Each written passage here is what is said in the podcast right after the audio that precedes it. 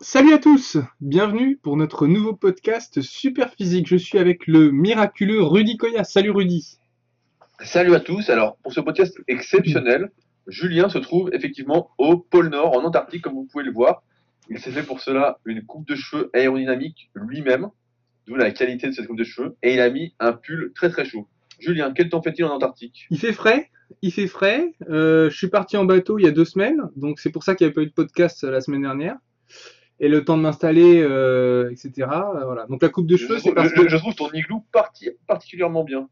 bah il y a quand même le minimum. Euh, la coupe de cheveux, c'est simplement que quand on a de l'eau sur les cheveux, euh, ça gèle si on est dehors, donc il faut une coupe très courte. Voilà. Ah bon, plus sérieusement, l'actualité du moment. Alors, pour ceux qui nous suivent chaque jour sur les réseaux et qui sont abonnés aux newsletters, euh, vous avez déjà vu que nous avons sorti une petite application super physique, euh, style chronomètre minuteur, qui sert à, donc, à chronométrer vos séries et aussi à compter votre nombre de séries. Parce que j'ai pas mal d'élèves, et même pour moi, des fois on oublie une série ou on en rajoute une, on sait plus où on en est. Donc là, en même temps, ça compte les séries. Et à cela, j'ai rajouté des petites phrases personnelles pour se motiver, euh, que j'utilise avec mes élèves. Donc c'est une application qui est gratuite, qui est pour l'instant seulement disponible sur l'iPhone, et qui sera normalement prochainement disponible sur Android, euh, encore une fois de manière gratuite. Euh, deuxième point, je voulais aborder les nouveaux goodies super physiques que nous avons reçus. Euh, nous avons reçu donc des t-shirts anniversaires, car Superphysique a fêté ses 5 ans, le 15 septembre 2014. Et oui, Julien, ça fait déjà 5 ans que tu me poursuis. Non, moi ça fait plus, puisqu'on se connaissait bien avant Super Physique. Euh, Mais je me souviens que Julien avait fait le trailer de la promo de Superphysique. Exact. Tu te souviens Ouais. Qu'il avait fait avec Alban. Je au Club Med Gym, je me souviens. Ouais, je me souviens. Avec un train qui passait et tout. Ah, c'était, magnifique, hein, de la grande réalisation, hein, le grand cinéma. Puis Spielberg. Donc en plus, on a reçu les débardeurs euh, que tout le monde voulait, c'est-à-dire ouverts dans le dos, pour ceux qui s'intéressent, noir et rouge.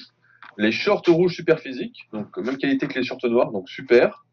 On a reçu des gants aussi pour ceux euh, qui ont les mains fragiles. Je n'en dirai pas plus. et enfin, bientôt, nous allons recevoir les ceintures de force super physiques. Donc là, on a lancé la production aujourd'hui. Donc euh, je suis assez content. Normalement, le cuir sera pas trop, pas trop raide parce que souvent les ceintures de powerlifting, elles sont très très raides et ça nous font plus de mal que de bien. Donc là, normalement, j'ai trouvé un entre deux. Donc euh, je les attends avec impatience. Et si c'est top, je vous le dirai. Si c'est nul, bah, je les vendrai pas et j'aurai perdu de l'argent.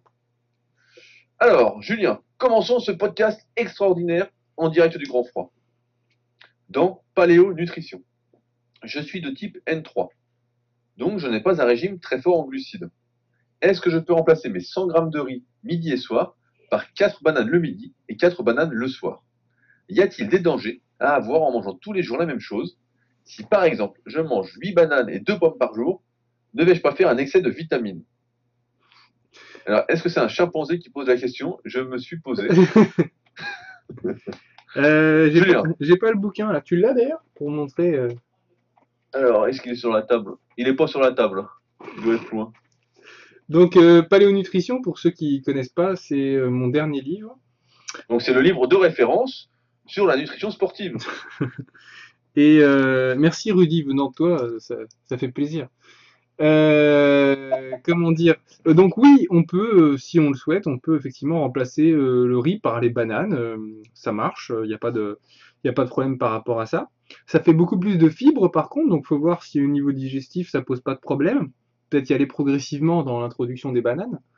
Mais sinon, voilà, oui, il n'y a, pas de souci. Alors, est-ce qu'il y a un risque au niveau de la santé? Non, il n'y a pas de risque de faire un excès de vitamines en mangeant des, fruits, ni même un excès de minéraux. C'est quand même assez. si, si on, euh, si on mange la peau de banane avec bah, on va avoir du mal à digérer.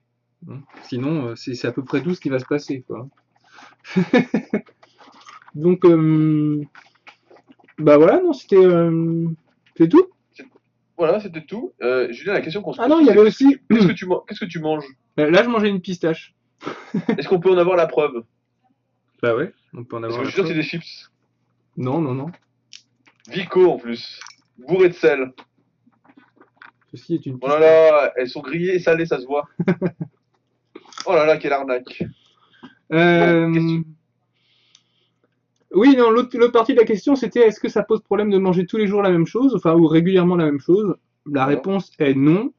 Euh, Il n'y a pas de raison de développer un problème euh, ni d'intolérance ni d'allergie à quoi que ce soit quand on est exposé constamment à la substance. Quand ça se produit, c'est que il y a eu un dérèglement du système immunitaire. Ça ne vient pas par magie. Euh, on, ne, devient pas intolérant à un aliment parce qu'on le consomme. Si on devient intolérant à un aliment, c'est soit parce qu'on on a eu un problème de santé ou qu'il y a un, problème sous-jacent de l'immunité qui va déclencher euh, une intolérance. Mais pour quelqu'un qui est en bonne santé, qui n'a pas de problème particulier, il n'y a absolument euh, aucune raison que ça se produise. Donc il y a, énormément de civilisations euh, euh, qui n'ont pas forcément eu accès à une alimentation aussi variée que la nôtre, parce que on se plaint souvent quand on parle de diète, euh, je sais pas, par exemple sans gluten ou autre, de parfois certaines personnes disent que c'est monotone, mais à l'heure actuelle, on a un choix très important d'aliments à notre disposition, avec des aliments qui viennent de l'autre bout de la planète. Les bananes, par exemple, ça pousse pas euh, partout, quoi. Donc, euh, donc la possibilité de manger des bananes comme ça toute l'année, c'est quand même quelque chose de typique de, de notre époque. Donc, euh, par le passé, c'était quand même beaucoup plus fréquent qu'on mange régulièrement la même chose. Et effectivement, l'être humain est bien adapté à ça. On peut manger des pistaches aussi, aussi tous les jours. Bah, si c'est celles qui sont grillées salées, non, il vaut mieux éviter. Question d'entraînement. Avons-nous tous la même résistance face au volume d'entraînement? De combien cela peut-il varier? Quel impact sur la progression Et comment trouver son volume optimal? Alors non, nous n'avons pas tous la même résistance face au volume d'entraînement. Euh, si on fait trop de volume, effectivement, euh, on ne va pas progresser, on va être surentraîné et on ne va pas pouvoir progresser à chaque séance. Donc là, c'est le premier repère. Quand on en fait trop, on arrive à la séance suivante pour le même muscle. Et euh, malheureusement, ce qu'on avait prévu, ce qu'on avait planifié, euh, parce qu'on planifie ce cycle de progression, comme je le répète à chaque fois, eh bien ça ne passe pas, on est plus fatigué, la barre ne paraît pas Dans tes e-books, comme tu le répètes à chaque fois dans tes e-books, Mais je ne l'ai pas dit ce coup-ci. je vais peut-être le dire plus tard, mais bon, tu m'as surpassé. Euh, donc voilà, donc là, c'est un signe qu'on en fait trop, qu'on récupère pas. Donc, comment trouver son volume optimal? En règle générale, euh, sur mes élèves, ce que je fais, c'est que je démarre toujours euh, dans la fourchette basse. C'est-à-dire en faire plutôt moins que trop. Par exemple, pour les pectoraux, souvent, on voit des programmes sur le net euh, à dormir debout avec 5 ou 6 exercices. Si un élève arrive, je veux dire, voilà, on va démarrer peut-être par 3 exercices. On va voir comment ça se passe, si tu progresses ou pas. Et si au bout d'un moment, je vois que l'élève ne progresse pas, euh, que les barres ne montent pas, que quand même, ça c'est assez rare hein, quand même. Normalement, trois exercices pour les pecs, ça passe toujours. C'est la bonne moyenne. Mais imaginons que ça passe pas, la personne ne prend pas de pecs, ne progresse pas. Dans ce cas-là, on n'hésite pas à rajouter un quatrième exercice euh, pour voir si euh, c'était pas un manque de volume qui pouvait justifier euh, ce manque de progression. Ça me permet de faire aussi le parallèle, par exemple, avec le powerlifting et l'exercice unique. Souvent, les powerlifters font qu'un seul exercice, force à fond dessus, mais font très peu de volume en règle générale pour un même muscle. Et c'est là que souvent on voit des powers qui sont pas très musclés, car, entre guillemets, hein, c'est quand même, quand même balèze, mais qui sont pas très musclés par rapport à un mec qui fait de la musculation et qui ferait euh, plusieurs exercices pour le même muscle. C'est d'ailleurs une théorie qui est développée euh, dans la méthode de Lavier 2, si je me souviens bien, de Michael Gundil et de Lavier. L'exercice unique euh, d'expérience, c'est quelque chose qui convient à pas grand monde, mais qui peut fonctionner sur certains qui font un seul exercice et qui vont réussir à progresser. Donc, conseil, je récapitule, toujours démarrer par en faire moins, voir comment on progresse à chaque séance, etc. Et si au bout d'un moment on voit qu'on progresse pas, ne pas hési- hésiter à en rajouter. Mais nous n'avons pas tous la même résistance face au volume d'entraînement. Euh, c'est sûr, certains vont tolérer beaucoup, d'autres pas. On en parlait d'ailleurs à l'époque euh, sur euh, l'ancien Superphysique Smart Weight Training, avec les programmes du style Hard Gainer, le HIT, etc., qui étaient un peu exagérés, où on disait faites une seule série par exercice, plus vous allez mourir. C'est pas aussi euh, drastique que ça. Euh, ça va pas varier autant, autant que cela. C'était l'époque où on expérimentait toutes les méthodes, je me souviens. C'est vrai, bah, on en a testé des, des Ouais. dizaines et des dizaines. hein. Ouais. On en a fait plein, hein, vraiment. Et puis il y a eu plein de blessés. Puis il y en a, il y en a qui perdaient du muscle euh, à vue d'œil, parce qu'ils voulaient plus en faire beaucoup, ils faisaient plus qu'une seule série.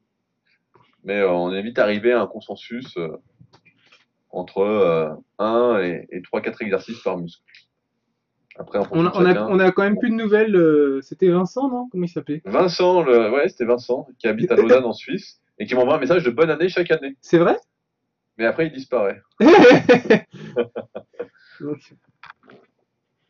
Parce que, euh, faut expliquer quand même que c'était un, un défenseur euh, de, du. Je sais plus comment s'appelle cette méthode. Dis-moi, c'était, bah, il défendait le hit, Ouais, c'est ça. Et lui, et après, lui il, défend- c'était. après, euh, il, dé- il dé- il défendait euh, la, la rep unique. il faisait. ah, voilà, c'est ça. Il faisait plus qu'une rep, un exercice, une seule rep. C'est ça? Voilà, en fait, il avait démarré avec du 10 x 10, et petit à petit, au fil du truc, comme il aimait bien expérimenter et vraiment chercher des explications, il comprenait pas pourquoi il fallait faire autant de volume, et donc il disait, bah, moi, je vais faire qu'une série d'une rep. Puis en fait, il- moi, je l'ai connu, il faisait euh, style 42 de bras, et puis euh, trois ans après, à force de faire des débats, etc., il est plus que 36. mais, mais, il est- mais il était toujours convaincu. Eh ben, disons que l'étape suivante après le une rep, c'est euh, le sommeil ou la console. Quoi. Bah, non, non, c'est la, c'est la zéro rep, parce qu'il avait déjà réussi. En fait, des fois, il mettait trop lourd, et il réussissait pas. Il marquait sur le forum, sur son log, j'ai pas réussi, donc entraînement zéro rep. Mais est-ce que je me rappelle plus s'il faisait un, un échauffement ou pas Ah non, en plus, il, il s'échauffait pas. Ah putain, Ah, c'est vraiment Ah ouais, là, y truc. y euh. Ouais, c'était n'importe quoi. Bon, enfin, c'était marrant. On s'en souviendra longtemps. Ah ouais, ouais, il y a encore les trucs sur Superphysique, je pense, euh, dans les fins fonds du forum. Question diététique, Julien. Que peut-on faire sur un plan alimentaire et supplémentation pour rendre son intestin imperméable à nouveau, en plus d'un régime sans gluten? Alors, l'intestin n'est jamais imperméable. Il est moins perméable. La problématique, c'est quand il est trop perméable. C'est-à-dire que. On- si on lui met un kawaii?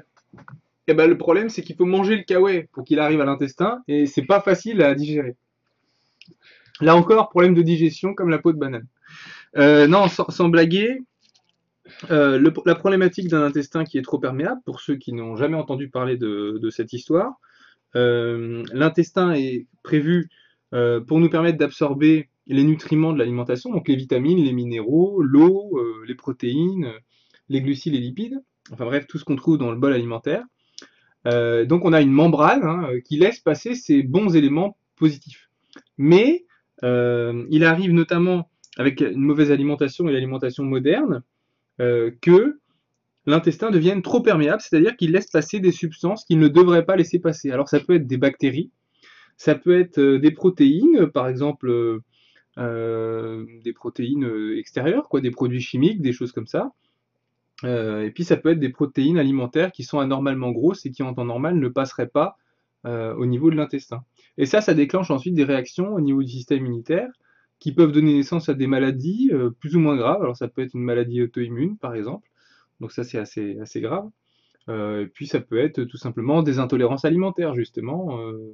Euh, les gens qui ont un intestin trop perméable absorbent des protéines qu'ils ne devraient pas absorber, donc ça stimule, ils ont un sy- système immunitaire qui est un petit peu toujours inflammé, un petit peu trop stimulé, et donc il peut développer des intolérances face à certains aliments. Mais c'est pas quelque chose de normal. Et alors, euh, pour ceux qui ont lu mes livres, on sait aujourd'hui que certains aliments ont un impact sur la perméabilité, augmentent la perméabilité de l'intestin, donc c'est mieux de les éviter, en tout cas d'éviter d'en consommer tous les jours et trop, trop, trop fortement, et même dans certains cas, notamment des cas de certaines maladies, il vaut mieux les éviter complètement, ça peut permettre d'améliorer grandement la santé. Euh, donc parmi ces, aliments, il y a le blé moderne, notamment, il y a les produits laitiers, surtout la caséine, euh, qui est la protéine euh, du lait, protéine principale du lait. Euh, donc, euh, en plus du régime sans gluten, eh ben, si on veut améliorer sa perméabilité intestinale, que ce soit quelle qu'en soit la raison, on peut supprimer les produits laitiers. Ensuite, on peut supprimer la pomme de terre. La pomme de terre est un aliment qui augmente euh, beaucoup la perméabilité intestinale, donc euh, pas très conseillé euh, non plus. Il faut essayer de ne pas manquer de certaines vitamines, comme la vitamine D, la vitamine A, pas manquer de zinc non plus. Euh, mais bon, tout ça, c'est vraiment tout, tout, ce- tout ça, c'est pas, euh, enfin, tout est expliqué en détail dans Paléonutrition. hein. Je, dis, je, je ne c'est dévoile, exactement ce que j'allais dire. J'allais dire, mais en fait, il y a tout ça dans Paléonutrition. ah oui, je ne dévoilerai rien de, ce- de, de miraculeux ce soir euh, ou de nouveau par rapport à ça. Moi qui te, prenais, qui te prenais pour un grand chaman, je suis affreusement déçu. Désolé. Euh, ensuite, il y a certains compléments alimentaires. Alors la glycine, effectivement, déjà, première, euh, première base pour, l'intestin. Et puis, euh, mais ça c'est plus pour moi une utilisation thérapeutique, c'est-à-dire dans le cas de certaines maladies, comme les maladies inflammatoires de l'intestin, donc la maladie de Crohn, la rectocolite.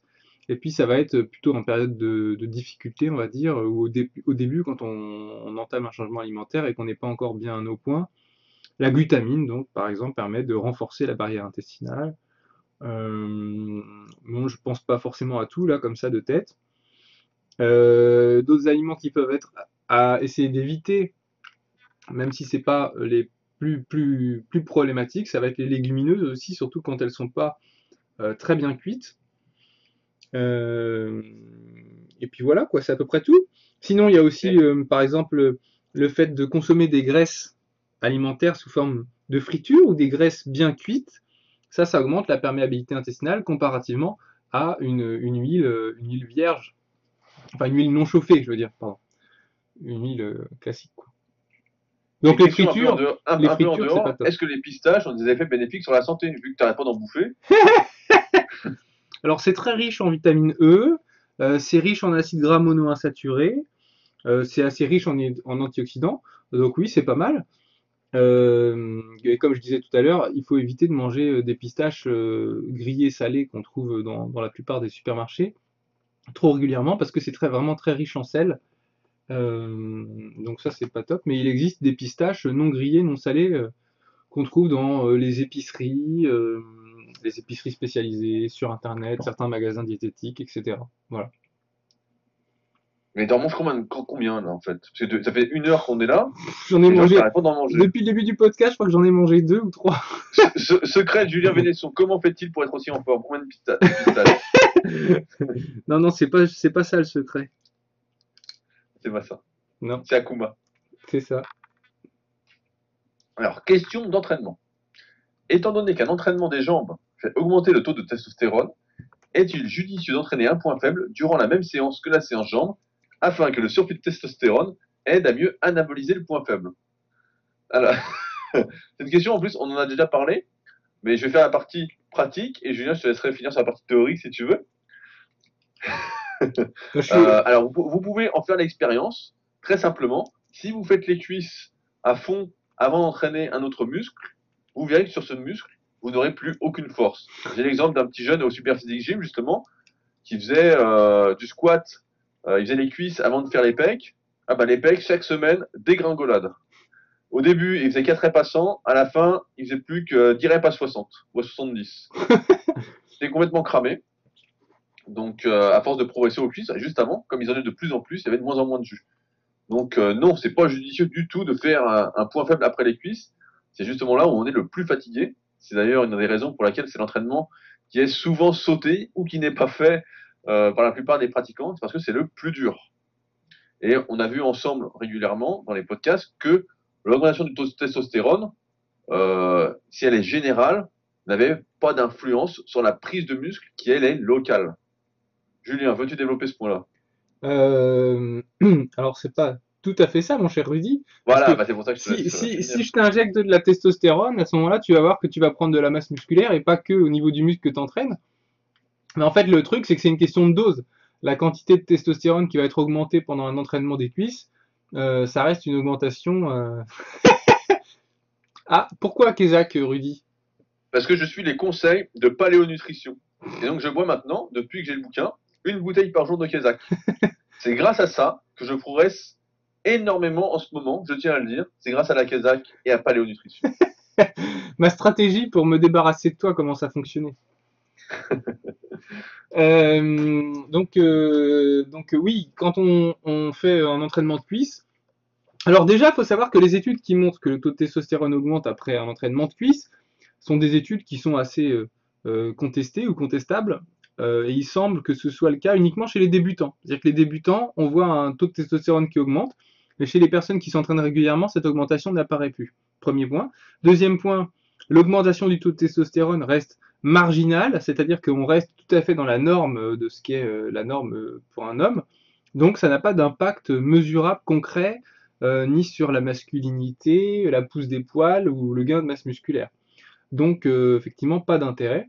Et en plus, effectivement, il est exact que le muscle ne se gagne pas uniquement grâce à la, testostérone, mais aussi grâce à d'autres hormones, et notamment les hormones dérivées de l'IGF, qui sont des hormones qui agissent localement. Qui explique pourquoi est-ce que les muscles grossissent quand on les entraîne spécifiquement et pourquoi c'est pas tout le corps qui grossit. Voilà. En gros, c'est ça. J'avais- une question. Est-ce que tu as des épaulettes dans ton pull? Non, j'ai pas d'épaulettes, non. J'ai une question. Alors, c'est un élève qui me l'a posé euh, dans, dans- dans le coaching et euh, j'ai dit qu'on en parlerait à l'antenne, donc j'ai sélectionné. Mhm. Comment expliquez-vous que les adeptes des régimes dits rôti forts, en français juste cru jusqu'à 16 heures, deviennent minces et en grande forme à long terme, sportifs et non sportifs La question, sur l'explication, si possible, passe sur le fait que ce soit vrai ou non. Je rappelle que ce mode de vie consiste à manger entre 3000 et 4000 calories par jour minimum, même pour les femmes, à base de deux repas, de 1000 calories exclusivement de fruits la journée, et le soir, 1000 calories de fruits ou du cuit, comme du riz, quinoa, etc. Bien sûr, le tout avec une bonne quantité de légumes verts et de snacks de fruits dans la journée. Ratio 80% de glucides, 10% de protéines, 10% de lipides. Donc Julien, as-tu déjà vu t'as- Moi j'ai dit que c'était pas possible de voir des femmes à 3-4 000 calories qui maigrissaient, sauf grosse activité physique euh, ou soit problème de santé. Ah oui, les, les femmes que j'entraîne en élève, je vois bien, je donne la moyenne, quand tu es à 1500, 1800 calories, elles se maintiennent. Et pour maigrir, elles sont en dessous. Non, non, mais Donc le, à le- 3-4 000 calories pour maigrir, le compte des calories, c'est c'est- c'est un peu bidon, mais sinon, euh, manger 90, euh, 90, 10 euh, et ou, et ou faire une moitié ou une bonne partie de la journée crue et l'autre cuit, enfin, et- enfin bon, je veux dire pourquoi pas. hein. Je vois pas le problème, quoi. On peut manger comme ça, on peut manger autrement. euh. ce qui compte, enfin, là dans ce qu'il décrit, on est dans une alimentation qui reste sans produits laitiers, sans gluten. Alors par contre, ça a l'air d'être uniquement végétal, donc il n'y a pas de peut-être un petit manque de certaines choses quand même, mais sinon, euh, sinon, sinon pourquoi pas quoi. Enfin, tout est. 3-4 000 calories. Est-ce qu'on maigrit? Alors pour donner une- un ordre d'idée euh, sur euh, l'île d'Okinawa, l'île d'Okinawa pour ceux qui connaissent pas, c'est l'île où il y a le plus de centenaires au monde. Euh, ils ont une répartition des calories qui est assez proche, euh, enfin des, des glucides, euh, protéines, lipides qui est assez proche de ça. Sont autour de 70, euh, 20, 10, quelque chose comme ça. Ou 75, euh, 15, 10, enfin voilà. Donc on c'est assez proche du 80, 10, 10. Par contre, c'est pas végétalien. Ils mangent de la viande et du poisson, pas en grande quantité, mais ils en mangent quand même. Et ils ont un apport élevé de glucides, mais c'est sous forme de patates douces principalement. Donc ils ont une alimentation de type paléo d'ailleurs, très proche du paléo. La seule chose qui n'est pas paléo chez eux, c'est euh, euh, les légumineuses comme le soja, mais qui est principalement euh, consommé fermenté. Donc se reporter à les articles sur mon site ou au bouquin pour comprendre pourquoi est-ce que ça n'a pas le même impact sur la santé. Mais en tout cas, ils ont un apport calorique moyen qui est très faible, qui est inférieur à peu près de, de, de 15 à 30% à la moyenne européenne. Euh, donc ils, ont, ils sont assez minces, et ce serait une des raisons de leur longévité euh, également. Donc euh, je ne doute pas qu'on puisse être en bonne santé en mangeant de cette manière-là, mais on n'a pas de aujourd'hui on n'a pas de, de, peuple ou de preuve que euh, qu'en mangeant ainsi eh ben, que ce soit le, le plus optimal possible. Après, je pense que ça reste euh, de toute façon euh, meilleur que ce que mangent la, la plupart des gens. Quand tu regardes les caddies au supermarché, effectivement, euh, vaut mieux faire 90 J'étais 10, très étonné la dernière fois. J'étais au rayon surgelé. Donc je prends mon saumon sauvage, bien évidemment, et ma ratatouille surgelée bio. Et un peu plus loin, il y avait le rayon frites. Il existe des sachets de 2,5 kg de frites. Tu le savais? Bah, pour une personne euh, normale, ouais. Non, mais tu te rends compte? J'ai été surpris et incroyable, il y a plusieurs marques en plus. des sachets de 2,5 kg. Bah non, moi je suis énorme. pas surpris. Ah, t'es pas surpris? Ouais, je vais jamais... Bah, Moi, je vais, je vais jamais dans ces rayons-là. Ah Donc là, j'y vais, j'y merde, putain, incroyable. je dis, il y en a vraiment qui achètent ça. Il y en avait plein, hein, Bah ouais.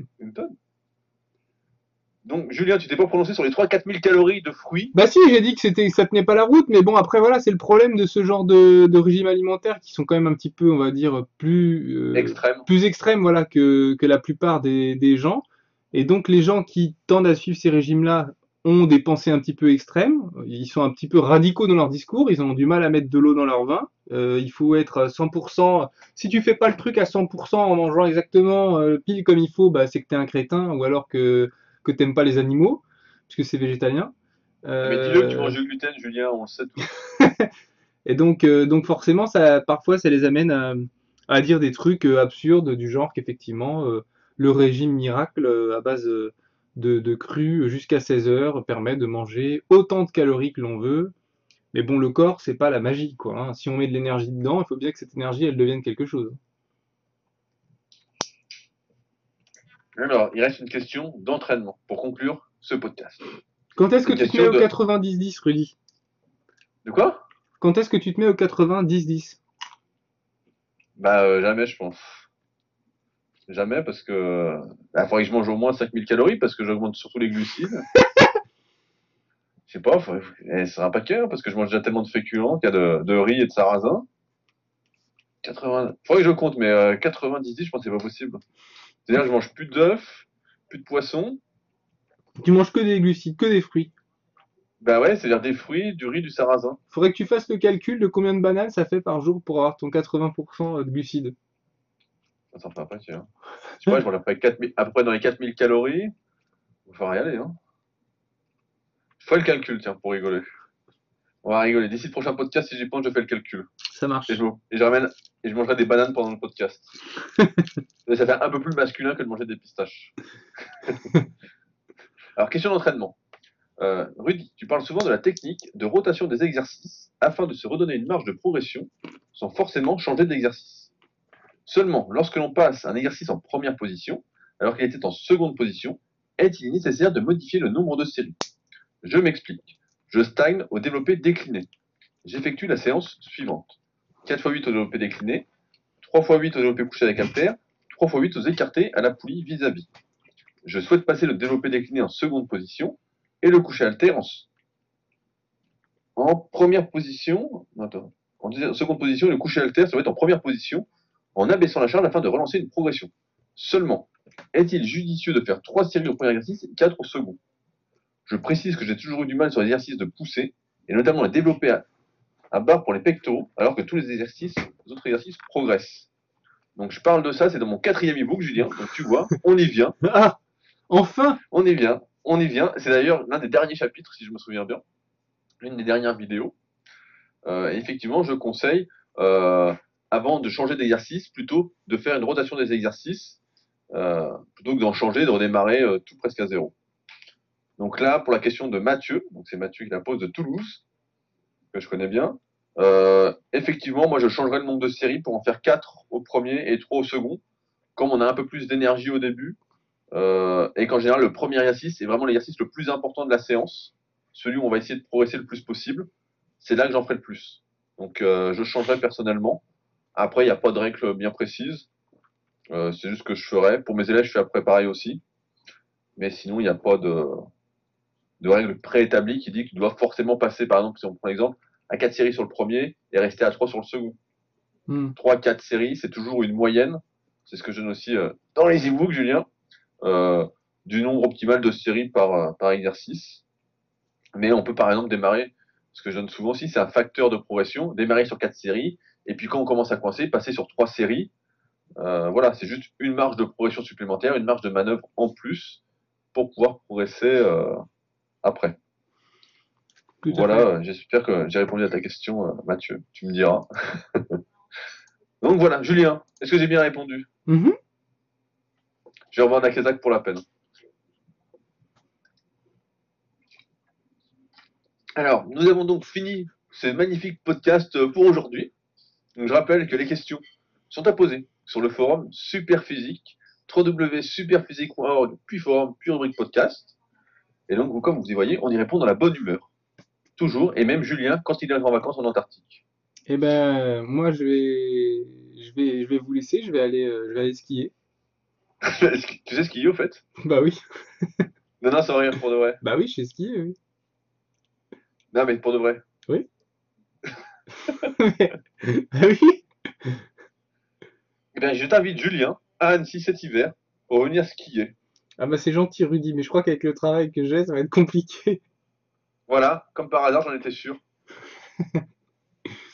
Bon, sur ce, à la semaine prochaine. Semaine prochaine. Et euh, bonne semaine à tous, bonne progression. Et Salut à Rudy. bientôt.